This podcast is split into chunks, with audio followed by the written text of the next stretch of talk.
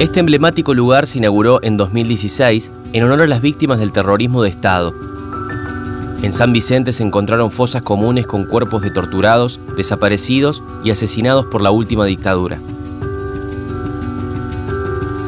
En el cementerio de San Vicente se guarda una de las historias más trágicas de nuestro país.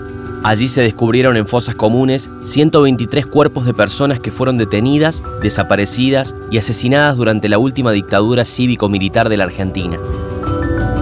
El 7 de diciembre de 2006 se inauguró el Memorial de los Desaparecidos en un predio de 5 hectáreas dentro del cementerio municipal, declarado Sitio de la Memoria.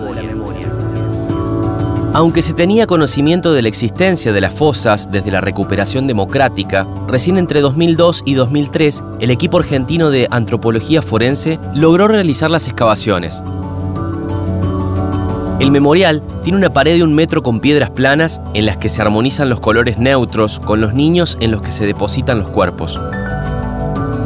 Se trata de un panteón abierto diseñado con la idea de que se fuera completando a medida que se identificaran los cuerpos encontrados. Cuenta con un espacio central de vidrio negro con los nombres de las instituciones que lo respaldan y una frase grabada. Quien deja huellas jamás desaparece.